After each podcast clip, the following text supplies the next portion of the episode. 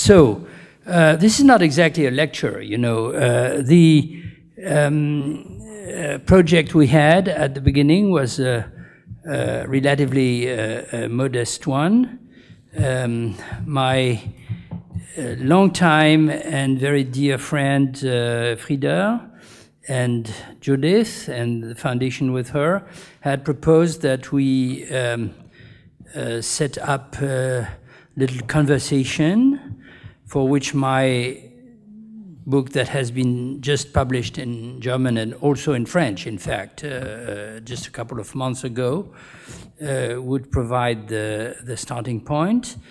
And uh, of course, the general theme would would be, or the general idea would be that we could uh, seize that uh, occasion or take up this um, this starting point to exchange ideas about the current situation in Europe and of Europe, um, um, how we analyze it, how we try to um, develop, I would say, uh, positions, maybe even propositions or proposals that could be labeled left or even radical left in um, the current situation, which is certainly not something very easy to, um, to do. And this remains the uh, objective, at least for me. Yeah.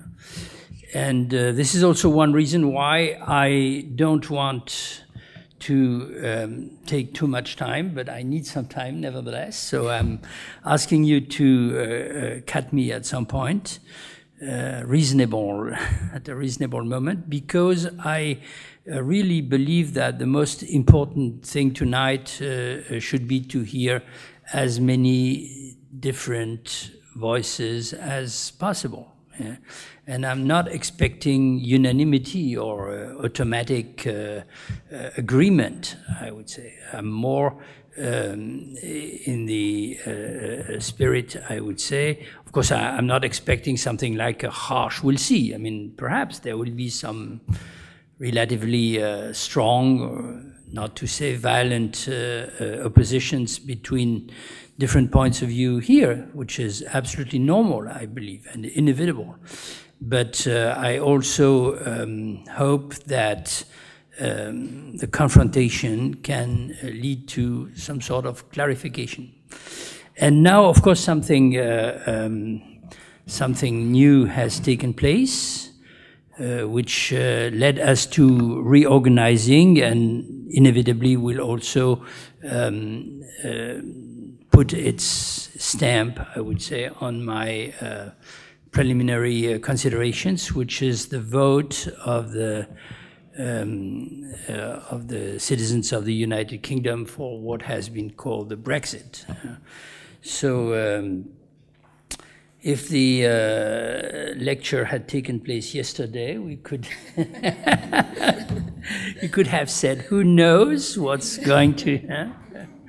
Uh, apparently the polls were uh, uh, anticipating a very narrow um, uh, um, uh, result and, in a sense, unpredictable. And after all, it's not so narrow. I mean, we'll, but okay. So we must, uh, uh, as we say in French, uh, um, chaud, you know, when it's the matter is hot, not to say burning we must try and uh, um, uh, make something with uh, that and and draw from the event some um, lessons and perhaps rather some questions. So I agree that this is a very important uh, turning point for all of us, for Europe as such. And uh, I am completely convinced that it's a revealing uh, uh, event, I mean, that uh, uh, makes visible, manifest uh, some crucial aspects of the situation. However, the interpretation is not so simple. Uh, we're surrounded already now. After I, I could, I arrived uh, earlier today. I, of course, uh, immediately opened my computer and went uh, to read some of the commentaries on the press. So the French press, a little bit of the German press, the British, uh, uh, the Guardian, the New York Times, which has a huge head head title. I will quote some of these formulas. And uh, many of them, especially in the French press, take it for granted that we exactly know what has uh, uh, uh happened. Uh, and of course, some people uh, in, um, in, in Britain as well, especially on the side, I would say, of the winners. So I noticed this formula from Nigel Farage the dawn is breaking on an independent United Kingdom. Uh, so, uh, in a sense, I'm going to speak first against the uh, seeming obviousness or clarity, whatever the adjectives you use, of course, of this result. So, my first question will be Does this mean that Great Britain or the United uh, Kingdom is leaving uh, Europe, as the campaign uh, said? Or is uh, stepping out, if you like, of the um, um, uh, of Europe. And uh, I want to say immediately, this is my conviction. I submit it for, of course, discussion. Not at all. It absolutely doesn't mean that. It doesn't mean that in the broad sense of the name or um, of the name Europe to borrow uh, a category that was used uh, a long time ago, but this is a text that became uh, famous and rightly so. Uh, uh, John Maynard Keynes, in his uh, um, famous essay called The Economic Consequences of the Peace, published in 1919, I believe, uh, was describing something he called a European system, not only a system of states, uh, a social system, a system of nations and peoples. Uh, and of course, uh, the system is no longer exactly the same. It's been profoundly transformed by the whole dramatic uh, uh, history of the 20th century and what came after and of course the European Union itself. But the system is there more than ever. It's a combination, a complex combination of interdependencies. And uh, um, uh, um, what has taken place uh, yesterday or tonight, last night, uh, is, a, is a change, of course, is a change, is a transformation or it makes visible a transformation in the geometry uh, uh, or the geography um, of that system on its uh, institutional um, uh, basis to, to, to, to, to some extent. But uh, uh, Britain or the United Kingdom is more than ever part of that system and an important, decisive part. Now, of course, if we have time, this will perhaps come in the, in the discussion. We'll have to try and say something about uh, uh, the relationship between centers and peripheries, to use another uh, well-known uh, terminology, uh, applied to um, various elements, states and nations, which are part of that system. And we will have to take into account the fact that there are important uh, uh states uh, and nations in the European uh, uh, system or in Europe in the broad sense that um, occupy, I would say, a very complex situation because um, they are both completely inside and uh, um, uh, deeply and, and, and strongly connected to other systems, uh, which uh, uh, lay outside. In fact, the, the, representation of Europe as a closed uh, uh system or territory uh, is, a, is a completely misleading uh, uh, one. Uh. and so maybe we'll see. I mean, Britain is, is going to find itself now in a different institu institutional position because, like some Balkanic states, which are of course smaller, but the recent uh, events and uh, um, regarding the question of uh, refugees and migrations directly uh, demonstrated that they are also an important part, uh, sometimes a strategic part of the uh, European system. And then there's a question of Ukraine, there's a question of Turkey, there's a question of Russia. I mean, this is part of Europe in the historic sense. Okay, this is relatively simple and I believe clear.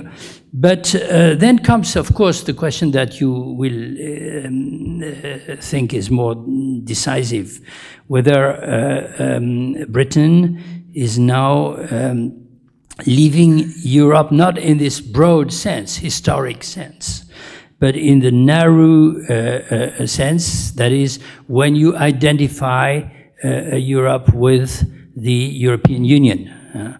European Union uh, created immediately after World War II and then progressively expanded through a series of uh, uh, um, uh, important uh, changes and steps linked themselves to the world history. So I, uh, this is a hypothesis that might be um, refuted, we'll see, but my, my guess is this won't be the case either. Um, the, the French press, for example, echoing, in fact, declarations that were made uh, repeatedly, and of course, there were attempts at weighing on the uh, uh, ballot in, in, in, in, Britain in the last days and weeks by various European leaders. I think Dr. Schäuble was especially vocal in this sense. The French president, Mr. Juncker, they all said something like, which Le Monde this morning or today this afternoon repeats uh, either in the form either you're in or you're out, uh, but you can't be, have it both ways. Um, and uh, uh Le Monde uh, writes in French, in French English, in Franco English, out, say out. Uh, out means out, doesn't mean in, because we. and if you read the whole um, editorial, you understand what this in fact means, among other things. It means, um, of course, Europe, this is a traumatic moment, uh, event. It doesn't only uh, uh, concern the British citizens who will draw their own conclusions as they can from the decision that they have uh, uh, uh made. It also means something for Europe. So we cannot just uh, do as if nothing had taken place. Just unfortunately, some of our friends and neighbors decided to part and go their own way and we stay there and we're still the same essentially so le monde is not as uh, uh, dumb and, and, and simple as that they say we must profoundly re uh, uh, think and, uh, and, and reflect on the causes of this deplorable result. And the causes, of course, are not only across the channel because, and we've read tons of that, the Brits never really perceived of themselves as Europeans. They, uh, they didn't really love, I, I read that, uh, uh, the European idea. They just had a pragmatic interest in uh, uh, uh, um, making a deal with Europe. And now, in fact, they made a, a, a, different choice for their own reasons. I know what Le Monde writes is there are reasons in Europe itself. This is a negative result, and it's to, to, to, to a large extent, they don't hesitate to say it, and many politicians say the same, the result of the fact that Europe went a wrong way, if you like, uh, and uh, uh, made bad choices in a variety of uh, uh, domains, from uh, institutions, how its internal democracy failed to um, convince the mass of the of the of the people that they were represented in the collective decisions, to other burning questions concerning security. They heavily insist on the question of security, which is a broad notion. I will return to that. It includes migrations, external borders, uh, uh, defense, uh, and common, etc. So, so all this has to be uh, uh, rethought and rediscussed, provided this is the meaning of the um, uh, of the um, uh, editorial. Uh, the basic idea and the project as such remains the same. No radical change is needed. So um, I believe this is wrong, and this is my thesis. Uh, and uh, uh, in fact, this will become clear progressively in the coming uh, uh, months, um, which is, of course, largely unpredictable. But I anticipate long and complex negotiations between, say, the European uh, Union, the Commission, the Council of uh, States and the, the leading uh, uh, powers themselves, and Britain with its new government, we don't know um, um, whose objective and aim will be to determine, invent, I would, I would say, the kind of uh, association that will exist between Britain and uh, the European Union. And the kind of association in that case, because Britain was, used to be a, a member with certain specific uh, uh um, uh, characteristics and even something called sometimes privileges or, or, or special uh, um, treatments um, uh, and not just uh, uh, the same situation as, if you like, Norway or Switzerland, which countries which never became, which have close, very close association ties with Europe in certain domains, but never became part of the EU. So um, uh, it has to be invented, and of course, this will uh, give rise to very strong uh, conflicts and oppositions and relationships of forces, and the result will be another form of interaction and uh, uh, uh, influence. So um, uh, you may have the impression that I'm now pushing uh, uh, the uh, le, le, bouchon, as we say in French. I mean, the don't know what you say in English for that. I mean, the bore or the the the, the uh, into the opposite direction. Nothing really uh, changes because uh, it was already a conflictual and complex uh, uh, kind of articulation, and it's going to uh, uh, be another one. And of course, this is not my uh, position. I do believe that what took place yesterday and the consequences that are now to follow will have, of course, dramatic consequences on different at different levels. Uh, I tried to list them under three um, headings. Uh, first, static, if you like, or institutional, uh, and uh, uh, uh, intern, internal to the European Union. Um, I think that you, you, will see that most of what I say belongs to the category of so-called Euro-pessimism, and that's so. Um, in a sense, what uh, uh, used to be called the, uh, in French, l'Europe des États, the Europe of states, uh, as opposed to a kind of federal um, or federalist-oriented construction, is is is is weakened. is weakened because um, Great Britain was a strong, if not the strongest, advocate of a, a non-federal or non uh, or even anti-federal uh, type of European construction, uh, and in a sense, what just took place is a culmination of that uh, uh, uh attitude with popular backing.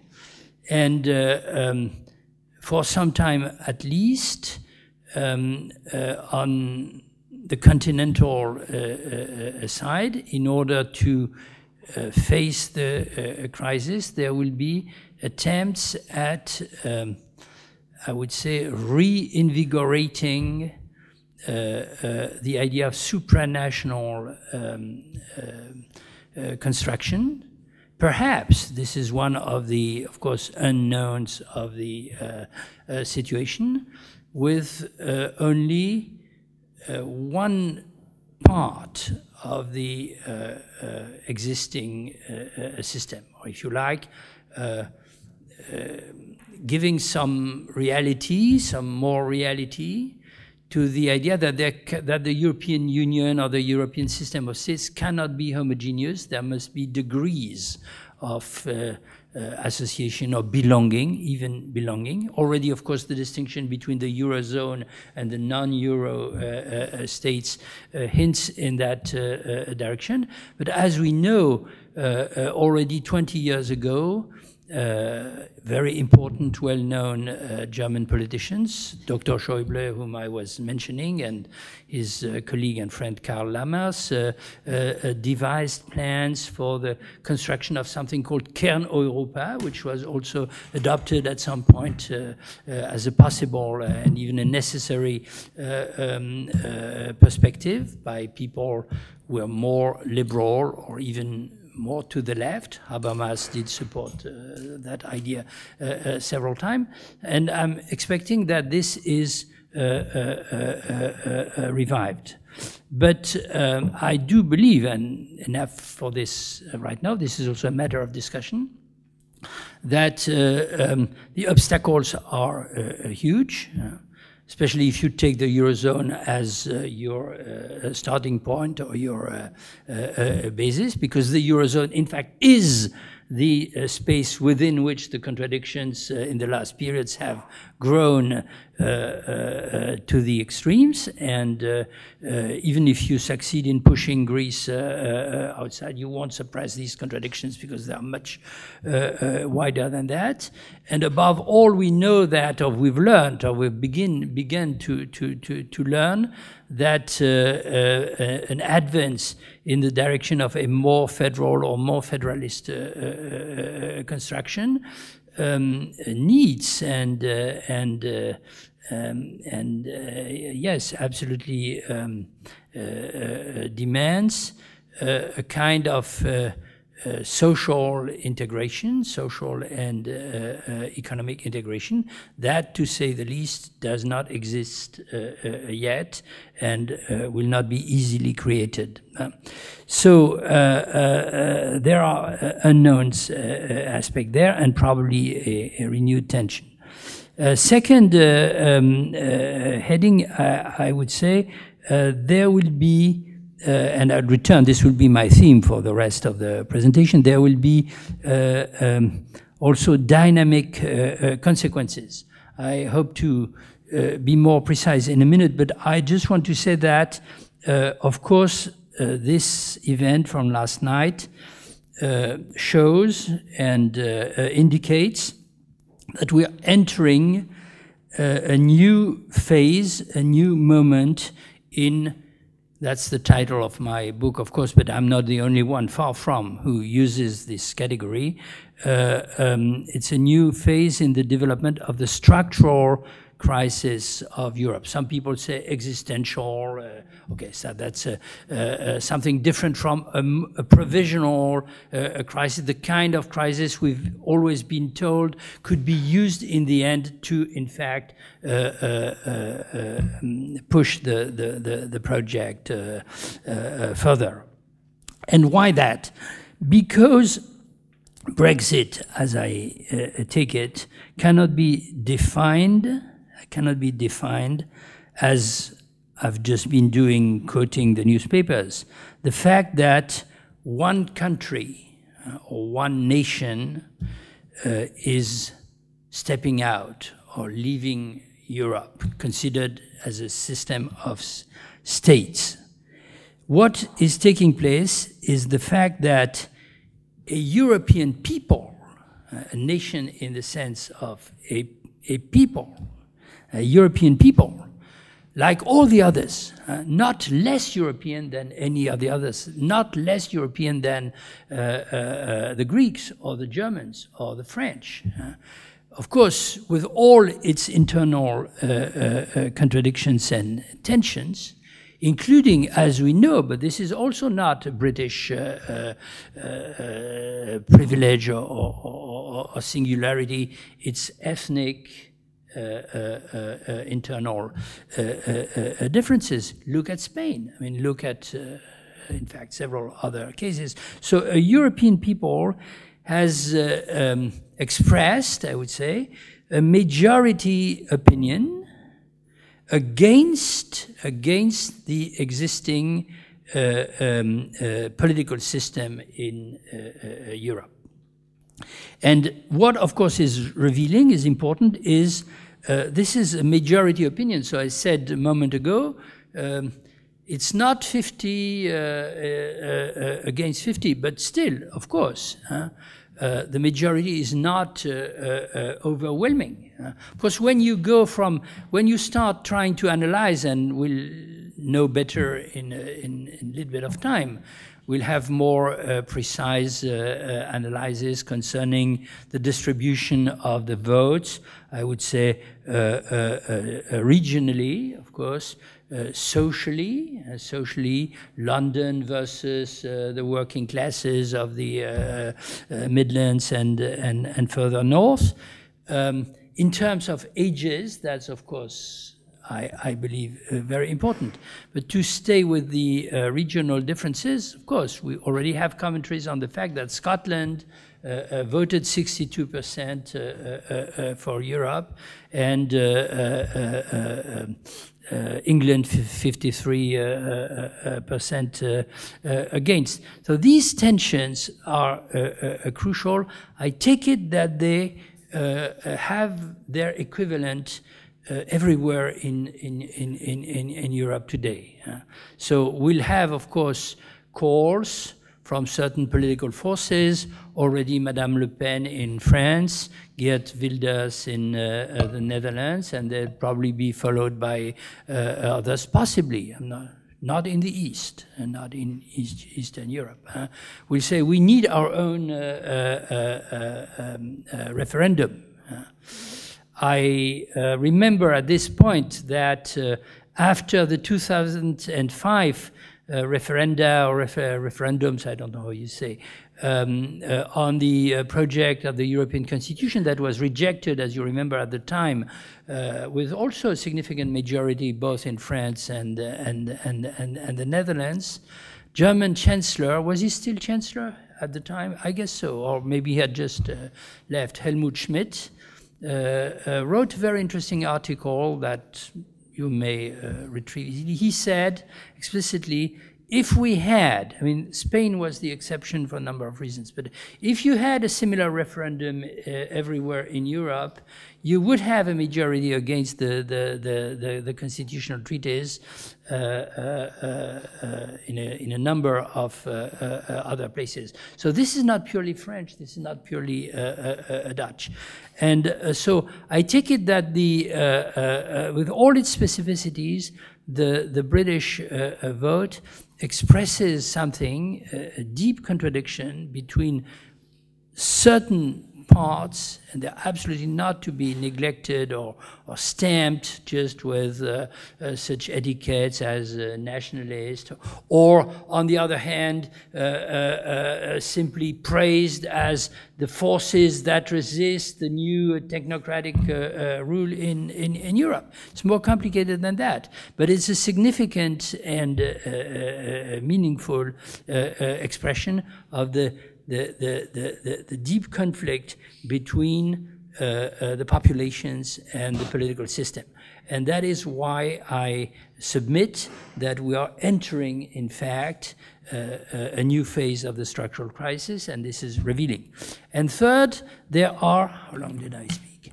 And third, there are, um, um, uh, uh, of course, geopolitical consequences that cannot be uh, uh, uh, ignored, even if, again, on this side, there are uh, many unknowns. So I will not pretend that I'm an expert, I'm just a citizen.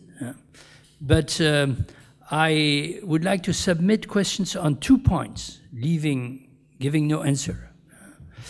Um, first, the transatlantic uh, uh, uh, relationship. Uh, I have the feeling that uh, lots of people, including perhaps in Britain, uh, tend to interpret the situation in, in, in, in, such terms.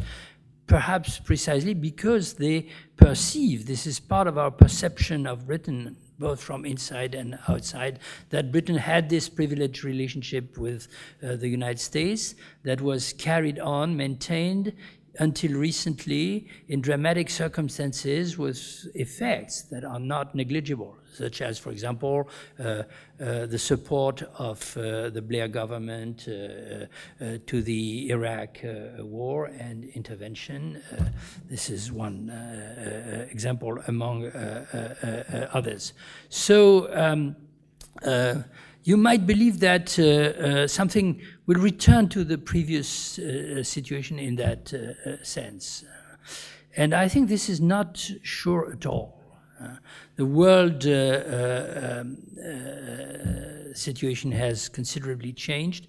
The United States are changing profoundly themselves, both their uh, internal and their geopolitical orientation. Yeah. And uh, I, I, submit that we could witness exactly the opposite. Uh, that reason why uh, uh Obama uh, and other American politicians, and I'm, I do not think they are only on the Democratic side, expressed warnings against that. In fact, it's one of the forms, not the only one, um, under which um, specific uh, uh, ties of political, economic uh, influence and interdependency um, uh, between Europe and the United States is shaken and perhaps partially dissolving. And the other um, geopolitical um, question or geopolitical economic question on which I cannot prevent from asking questions, even if I don't have the uh, capacity to uh, uh, treat the the, the, the, the, question, has to do with the, the position of the, uh, I would say, political financial European uh, system in global in the in in, in global capitalism. so. Um, the situation was not apparently that you had um, the, the euro and the project to build around the euro a political, uh, uh, economic uh, uh capacity to um, way to be an important weight in the in the in the in the global situation, and on the other side. Um, uh, uh, the Brits who would play their own singular game. As we know, this was rather a kind of coupling it was rather a kind of coupling. and uh, uh, the fact that the uh, so so the the a good deal of the of the financial capacities of, of Europe was relying not on the euro alone, but on the coupling of the euro and the uh, uh, city of, of, of, of London. Uh, not to mention, of course, but that's not negligible, uh, the fact that a good deal of the shadow banking and uh, uh, the hidden side of the financial system, the tax evasions and all that, uh, uh, was linked to that. So to say that the euro will now possibly enter a new moment of difficulties and crisis is perhaps uh, uh, hasty, but uh, there cannot not be consequences on that side. How long did I speak? 40 minutes? Okay, so I will have to cut very severely. No, no, no, no. Uh, look at that. I mean, uh, uh, so okay. So I hope I'm not bothering you too much. So, so I had planned three points plus a kind of conclusive remarks. So I'll skip many things and, and go through that. I see three types of problems that we uh, uh, must try to address again in the light of the recent events, but also trying to uh, collect uh, um, and uh, um, uh, gather, I would say, our previous analysis. And please don't believe I uh, uh, think that in the book beautifully uh, translated by Frieder, I already proposed a complete um, system of um, analyze interpretations and answers. but yes, on the other hand, I'm here trying to repeat or to once again uh, um, uh, propose some guiding lines which are uh, uh pretty much already uh, there in my book. So, um, first question democracy. And democracy in close and direct um, inter, in, in interaction, inter, um, um in I lost my English as well as my interpenetration, if you like, with the um, problems of so-called populism and nationalism. So a lot has to be said about that, but I think that uh, more than ever, uh, we need to um, seriously address the questions covered by this uh, floating category, populism, used uh, in uh, again, once again, uh, yesterday or, or, or, this morning, to describe what takes place in, in Britain. The populists have won. They waged a populist campaign. Uh, so most of the time, of course, this is uh, negative. Uh, it's, it's, a, it's, a it's a negative description, um, some of which uh, elements are true, of course, but others are uh, uh, misleading and caricatural. And as I said already at the time, of course, I, I oscillated in my terminology. I, I said in 2010, uh, um, uh, when the first mass demonstrations in Athens were taking place, we need a European populism. I soon realized that this was kind of oxymoronic or uh, uh, a, a paradoxical combination of terms that produced more confusion than uh, uh, clarification. So I moved from there to the idea that we needed a European counter populism. But of course, in the idea of a counter populism, uh, I uh, um, uh, wanted to keep the idea that certain forms of radical democratic mobilization of the citizenry are in fact needed, and paradoxically, they emerge.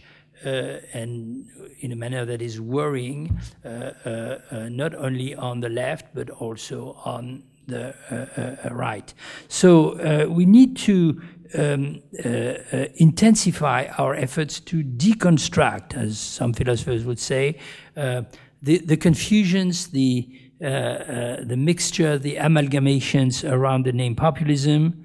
Uh, we need to see that there is populism even where it is not called like that, such. For example, I suggested that when, at the time of the last negotiations with the Greeks, and that began very early, uh, uh, uh French, uh, uh, European governments, to begin with the German one and the French one, explained, in fact, organized, set up press campaigns to explain to the citizens that if we accepted what the Greeks demanded, a restructure, restructuring of their debt, this would be at, uh, of course, uh, the expense of ordinary people everywhere in uh, uh, Europe, the taxpayers. This is typically a populist uh, uh, argument in some sense. So populism is not only on the side of opposition forces.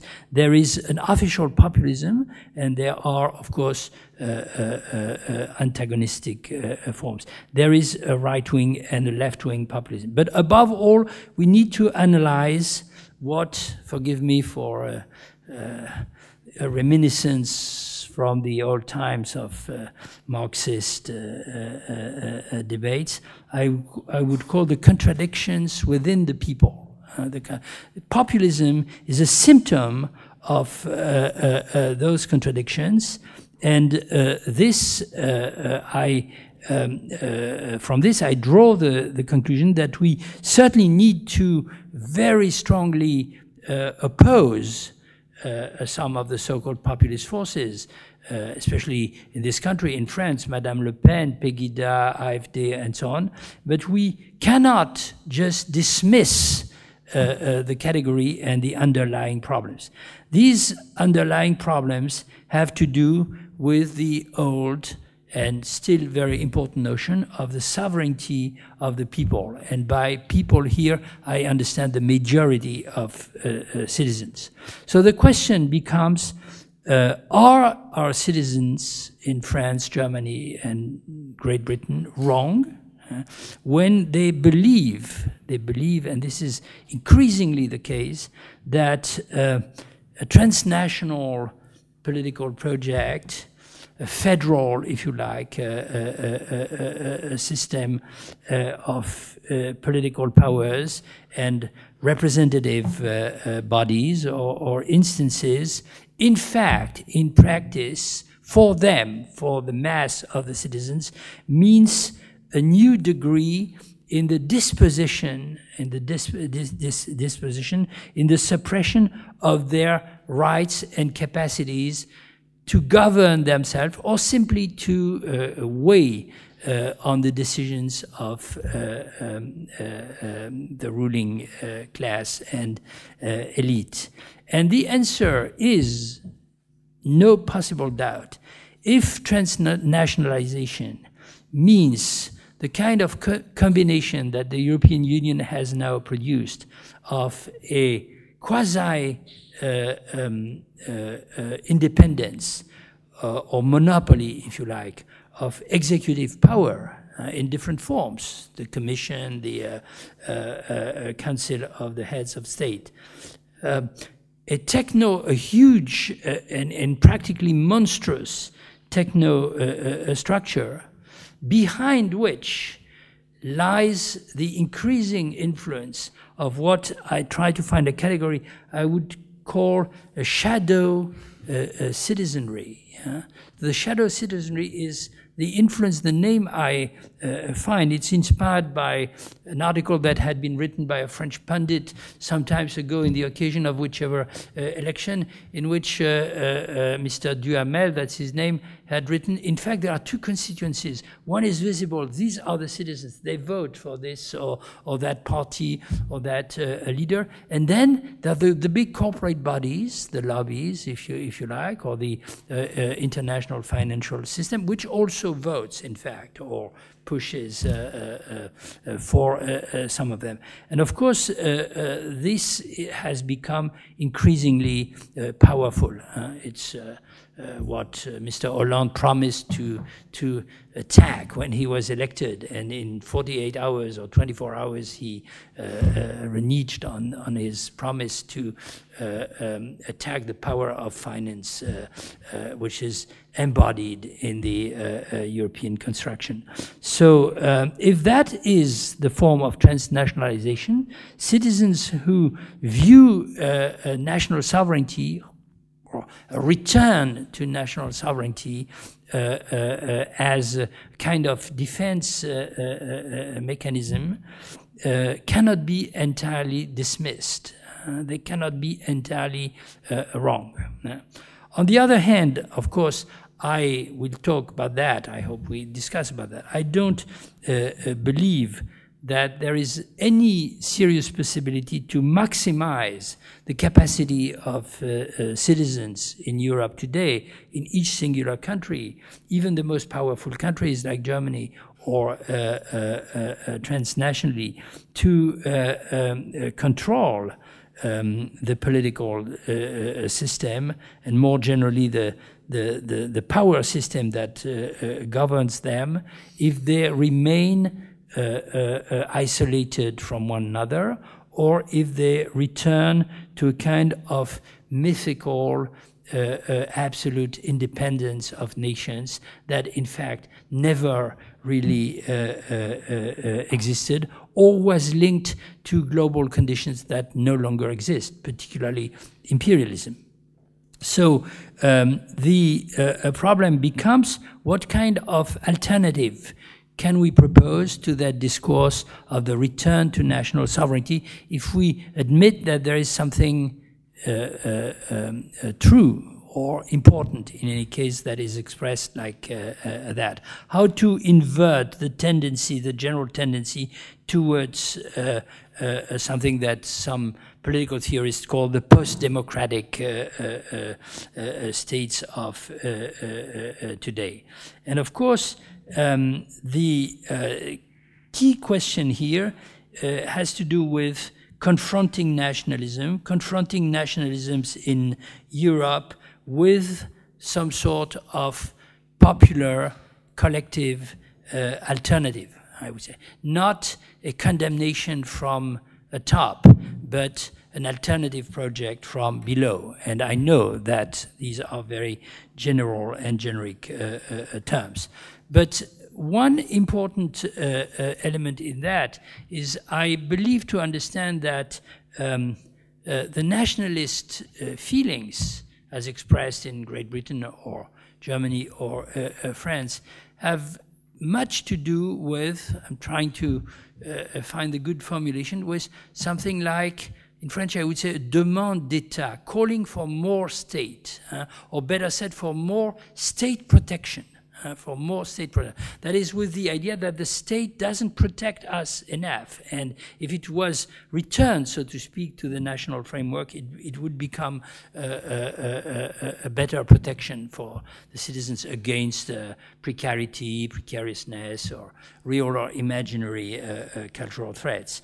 And of course, this cannot be the case, of course. I mean, this, I, I think, cannot be the case in that uh, form because the states uh, I don't say they are absolutely powerless, but they are no longer the, the, the only, and perhaps not even in many cases, the most influential and uh, uh, uh important uh, agents, if you like, in uh, world politics. And also because in, in such situations, where uh, there's a strong demand for more state protection, but there is an increasing incapacity of the states, uh, uh of the state, uh, the national state uh, uh, machines to actually isolate and and and protect the population from, say, the the, the dangers of globalization, generally speaking. So that produces very strong forms of resentment, and the and the, and the, res and the resentment and anxiety, and the combination of resentment and anxiety produces xenophobia on mass uh,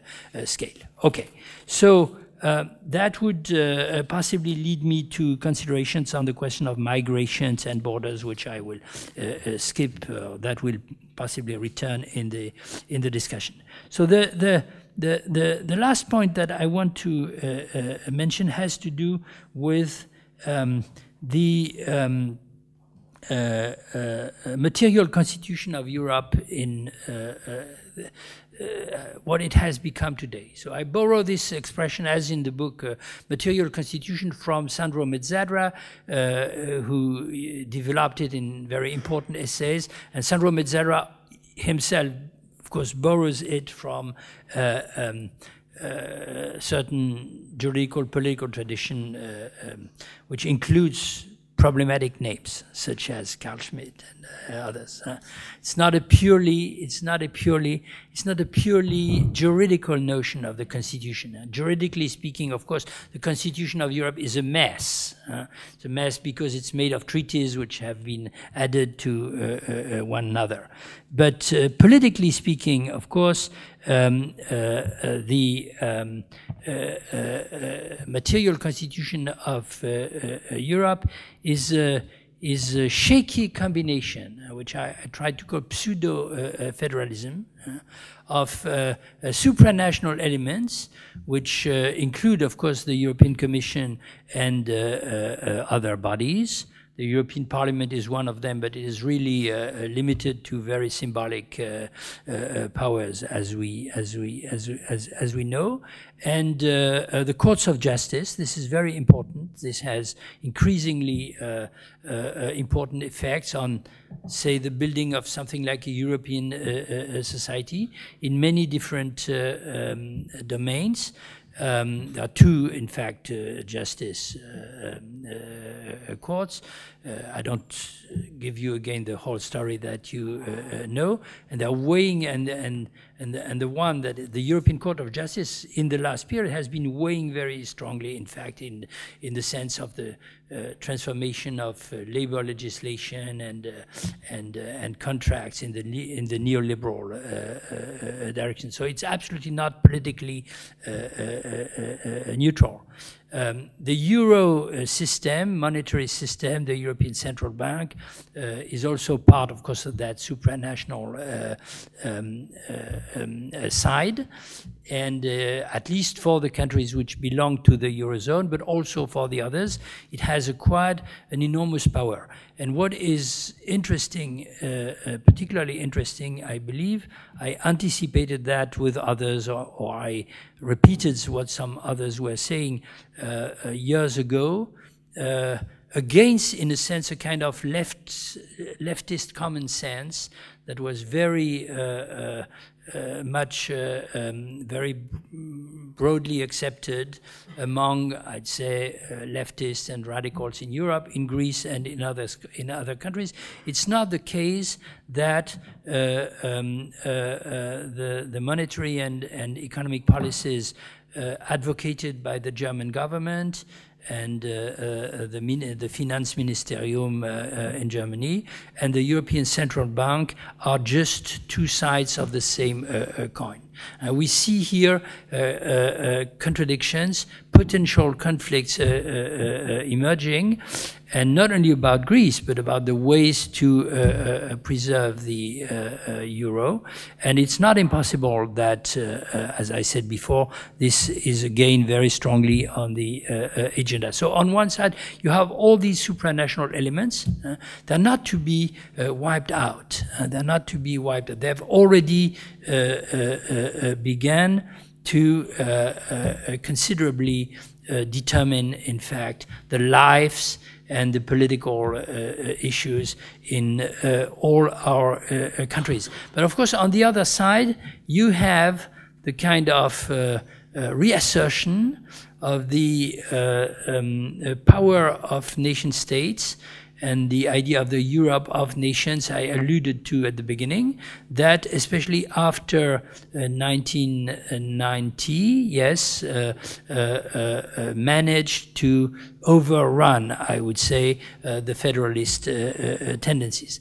Now, what we observe now, if you take these two sides, is the fact that not only they are heterogeneous, they don't speak the same language, and they don't act uh, um, uh, systematically in agreements. Of course, there are power relations, and right now uh, uh, it's apparently the system of states that is stronger than the federal and uh, and uh, or quasi-federal system. But in fact, taken jointly, they are now, so to speak, over-determined, or they're interplay, their permanent internal conflict is overdetermined by, I would say, lines of fracture and uh, uh, um, rift that have become created in the European system in the last uh, uh period. So we first observed the rift between uh, North and South, the system of creditor states and the system of debtor uh, uh, uh, states, and the question, and then we observed other types of rifts, particularly between uh, uh, East and West Europe in uh, um, terms of discussing the issue of refugees. In fact, I believe that things are more complicated than that because the rifts are uh, uh, internal to many of the European nations uh, themselves. But still, you may see something like the emergence of different poles of power. So what I suggested is there is a pole of power around the uh, uh, uh, European Central Bank. There's clearly a pole of power around Germany as the hegemonic state in Europe, the so-called reluctant hegemon of Europe, as some uh, uh, uh, would say. Yeah? And it's clearly something difficult because Germany is certainly more powerful than any of the other European states, but it's not able to impose its own policies against all the others, especially when the others take the form of negative policies, I would say, or uh, passive resistance, as you could see in the case of refugees, but we might uh, uh, uh return to that. And then there's something like a missing pole. Huh? So, uh, for which, of course, the French uh, vicissitudes in the last period are particularly important and significant because um, France is um, uh, is the sick man of Europe. I mean, accept it or not. I mean, the expression that was used in, uh, like it or not, that was used in the 19th century for uh, uh another uh, country. The, I, I, don't go into any detail. You probably follow uh, the situation um, in France these days. Of course, I see the kind of return of class struggles. There is no other word for that as something very positive. And I, I see uh, the fact that after others, in a slightly different manners, less massive than uh, uh, uh Spain, perhaps, but nevertheless significant, with Nuit Debout, we had our own forms of a democratic, radical democratic challenge, which creates, uh, in fact, a problem that the French state is not uh, uh, able to resolve, at least now. And there are temptations of resol resolving it in a, in, a, in, a, in, a, in a violent manner. But the consequence of that is France is is quickly and perhaps already becoming, and perhaps already uh, uh, become non-governable as a political uh, uh, system. And of course, this is not something uh, without consequences for Europe as such. It's part of the material constitution I was alluding to. Behind all that, of course, are the, the huge consequences of the turn that was taken um, after 1990 when Europe adopted a kind of implicit economic political constitution, which uh, I'm not also not the only one to use that terminology, and I know it produces shocking effects on some on some people, perhaps not here, but in other places. When I said after 1990, Europe adopted a kind of inverted Soviet uh, uh, uh, political system.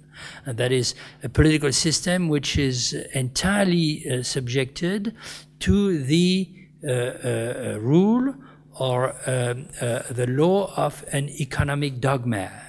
except in the case of the Soviet Union, it used, and the socialist system, it was planning with all its subsequent transformations. And in the case of Europe, it's the so-called unbiased, uh, uh, um, uh, um, free Uh, um, or, uh, or unlimited uh, competition. now, of course, we can see that what this produces. this produces, after uh, 20 years now, 30, almost 30, 30, yes, 25 years, we see that it uh, uh, not only it doesn't produce a convergence of the uh, um, economic and social systems, but it produces generalized competition at the European levels between nations, between uh, uh, workers, uh, between territories in particular. And this is one of the elements that clearly played a role in the um, uh, British uh, debate because, as you uh, uh know, uh, one of the populist themes was the negative impact of migrations in Britain but the migrations they were talking about were not only and perhaps not essentially the uh, migrations uh, from uh, uh um, uh, the Middle East and, and, and, and, Africa. They were intra-European migrations. Uh. so serious sociological and economic analyses seem to show that this is not something that, in fact, took away jobs from uh, uh, uh, uh the British or not in significant numbers. But the famous Polish plumber, as we call him in uh, uh, France, that is 300 migrants from Eastern Europe, in fact, in Britain, are um, um a symbol or a, a kind of visible uh, uh, token of the fact that uh, the Europe we live in is one in which competition among wage workers and generally uh, uh, uh speaking uh, uh, the working uh, population works continuously in the direction of lowering the social standards and the protections of labor. So above the Europe, the Europe of states, you have in fact the Europe of banks and the financial uh, uh, system. And under the Europe uh, of state, you have a population with class uh, uh, characteristics, of course, that is strongly divided uh, within itself. Okay, I think I should now really conclude. Um, if we had time, we would um, try and locate uh, what we observe today in a long history of the transformations of the European project. It's of course important that Britain entered the European Union at the end of the first great historical uh, uh, moment, the time of the first great uh, uh turning point, when the competition between uh, the two models, the financial model and the uh, more protective social Europe, uh, uh, became, of course, the um, key issue. And in that sense, of course, Thatcher is the important name because, and, and her successors, because it's a, it's a symbol of the fact that this neoliberal policy became more uh, decisive and influential in France, as I in in Europe. As I said a moment ago,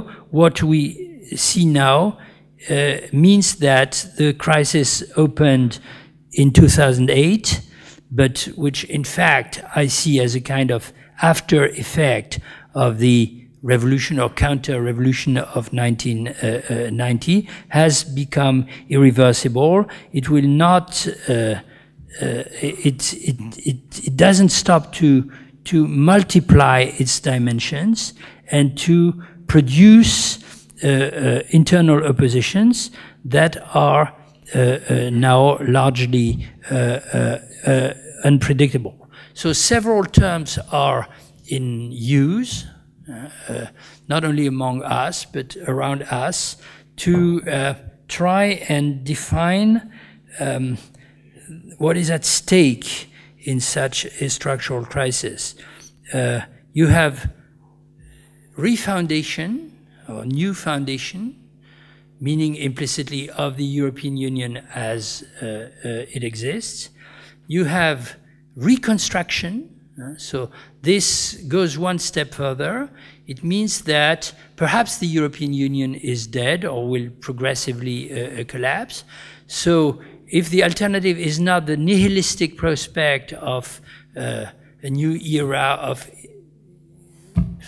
more or less violent conflicts, and in any case, strong competition between states and populations of Europe. Another type of collective construction or European community has to be invented in Europe. And this, of course, leads to the third possible term, which is revolution. Uh, so this is also very interestingly a term that is being used by uh, people, analysts, intellectuals who are not uh, Marxists. Uh, they uh, don't read Rosa Luxemburg uh, or uh, not even Franz Mehring. Uh, they uh, uh, speak from humanist point of view or liberal, left liberal points of view. I could give names. What the idea of revolution here means is not that you need a kind of violent uprising of European populations, which by some kind of miracle would join forces against the system. I don't see, maybe I'm wrong, but I don't see any uh, situation of that kind uh, uh, on the agenda. But what I uh, do see, and in any case I, I advocate, is uh, the necessity to invert or reverse the priorities of the European construction as they were uh, in, included in the last generation of treatises, in particular the Maastricht Treaties, and above all, the idea, the absolute law of competition among Europeans uh, uh, uh themselves as a precondition for any uh, reconstruction or refoundation. And in my uh, uh, opinion, subjected to discussion, this um, also means that uh, we, and when I say we, this is a potential European left, uh, or this is the new left that uh, would eventually emerge uh, across the national borders in Europe, including, of course, the, the, the, the, the British themselves. They are not uh, uh, out. Um, um, with a twofold, permanently combined um, uh, objective of struggle, a necessity to fight permanently on two fronts, if you like, on two battle uh, uh, uh lines.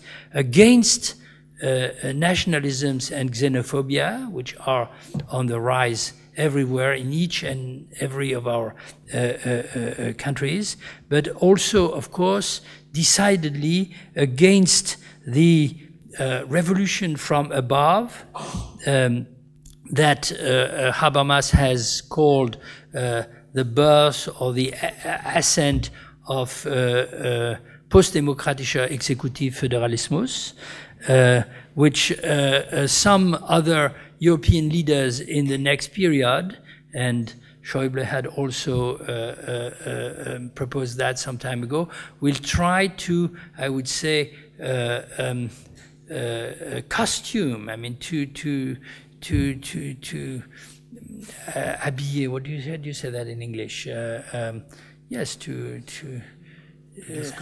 To no, to to cloth uh, to class, uh, to class with a democratic facade, uh, democratic facade.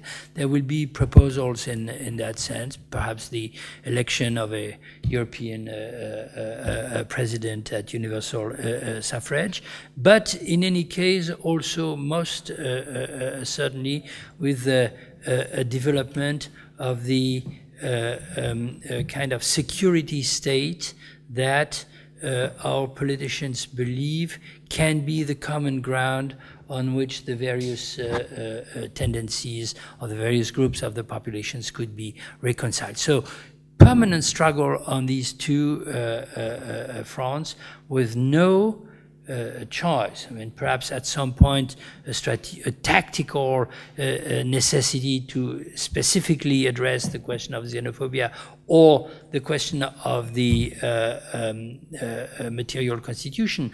But in fact, what I believe is you cannot uh, address the first if you don't address the second. And you cannot address the second, of course, if you don't address the first as well. Sorry for the uh, length of that very boring uh, discourse.